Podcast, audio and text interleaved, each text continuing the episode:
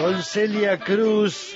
Cuando salí de Cuba, está llegando Rubén Boschi con el tema del día. Hoy el título es Los dueños de la historia. Buen día, Rubén, ¿cómo estás? Buenos días, Sergio. Encantado de estar aquí en este ambiente amable y ruinoso como es este estudio. Hoy con reposeras porque está el día. el día está apropiadamente levantando temperatura a medida que nos acercamos a, al verano. Y bueno, los dueños en general son, son gente que molesta, Sobre, molesta a los que no son dueños. O sea, podríamos autocalificarnos como no dueños nosotros, porque nuestras propiedades son escasas. Eh, frente a gente que parece que sufre un proceso acumulador de propiedades. Hay una concepción de la vida en la que tener, tener muchas cosas y cada vez más es el sentido de la vida. Y hay otros que pensamos que el, tema de ser dueño no es tan importante. Pero bueno, esto funciona también para, para los fines sociales, eh, como, el, como el tema de la historia, por ejemplo, en donde determinadas personas o grupo de personas suele arrogarse la propiedad de la historia en el sentido de decir, hacemos una historia, la construimos con determinados hechos elegidos, siempre hay un recorte, así como en el periodismo recortamos la actualidad, en la historia o en la versión de la historia siempre se recorta la historia y en, eventualmente alguno que otro busca favorecer una línea de pensamiento. Son los dueños de la historia los que dicen eh, lo que hicieron decir a Lito Nevias y esto en su canción que podía haber otra historia. Si la historia la escriben los que ganan, esto quiere decir que hay otra historia, ¿no? Bueno, ha sido muchas veces así, la historia la han escrito los ganadores y por lo tanto han pasado a ser en la historia un valor propio, una propiedad de, ese grupo o sector que eventualmente se ha este, volcado hacia, hacia el común de la gente. En estos días que hubo, eh, bueno, el tema del Día de la Lealtad, eh, con sus celebraciones diversas y diferenciadas. En, eh, comentamos algo, eh, creo, ayer o antes de ayer.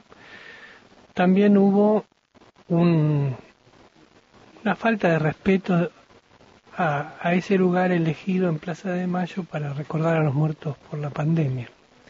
Pero esto provocó esta discusión, es decir, hay una historia que justifica los derechos humanos de una forma y para un sector y otra que no. Y, hay parcelamientos dentro de eso.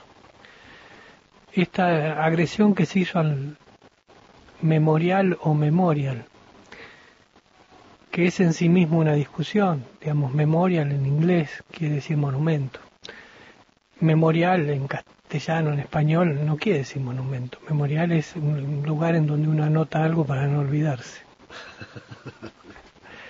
Así que el memorial de Plaza de Mayo, que en inglés, que fue dedicado a las víctimas del coronavirus y con un amontonamiento de piedras, con eh, algunos nombres pintados y cosas, fue este fue agredido, digamos, o vandalizado, y esto provocó una pequeña tormenta política.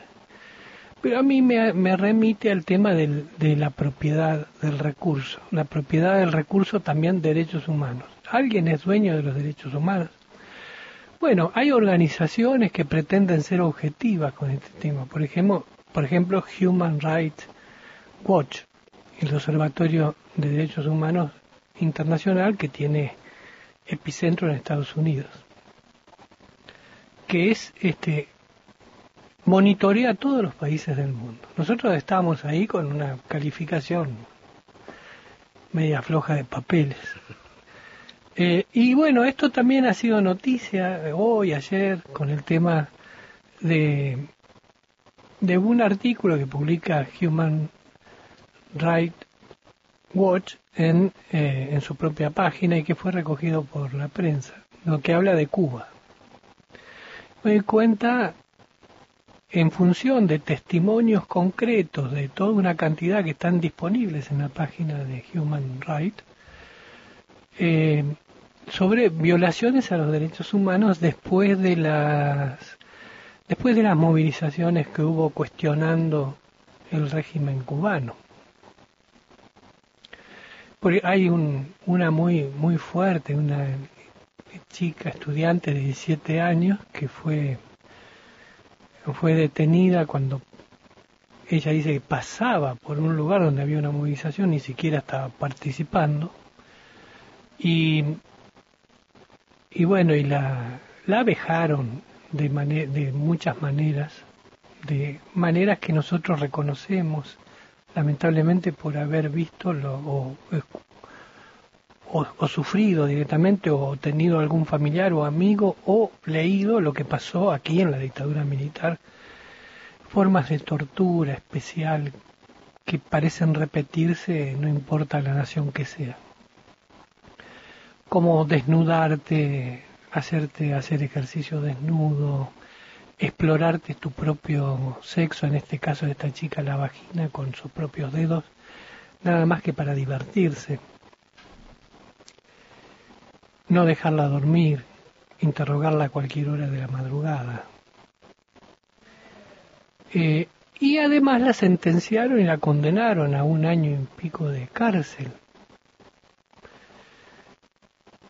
surge ese informe que, por ejemplo, se los juicios eran juicios grupales, es decir, pasaban 10, por ejemplo, viste como acá cuando ahora está la moda de las cirugías programadas, que, por ejemplo, dice, bueno, el martes hacemos cirugía de, de, de hígado. Y pasan 40 fulanos, todos los citan a todos en el mismo lugar y van pasando uno atrás del otro, ta, ta, ta, ta, en serie. Bueno, en Cuba parece que juzgaban o juzgan, este año pasó esto, no, no es que hace mucho, este año, entre julio y, la actualidad, de a 10 personas o, más, este, juicios plurales, sí, para 10 años, un año, 5 años. Eh, bueno, cosas que se denuncian y que se publican y que nos remiten a esta cuestión. ¿Quién es el dueño de esta historia? ¿Cuál, en definitiva, ¿cuál es la verdad? ¿Hasta qué punto es exactamente cierto? Bueno, yo recomiendo ver la página de Human Rights, no solamente por lo de Cuba, sino por todo, porque cada uno de los países tiene su exposición que está eh, está fundamentada en testimonios concretos a los que uno puede acceder, grabaciones, videos, escritos, con nombre, apellido, circunstancias, que es un poco calar un poco más profundo, eh, más allá de los artículos que puede llegar a publicar un diario o alguna nota que pueda hacer un canal de televisión o algo que encontramos en las redes sociales. Para explorar este tema la propiedad, en los dueños, el que es dueño de la historia, dueño de una determinada situación, dueño de un comercio, dueño de una radio, dueño, le da a eso derecho a imponer su verdad por sobre los demás. Es un tema para debatir.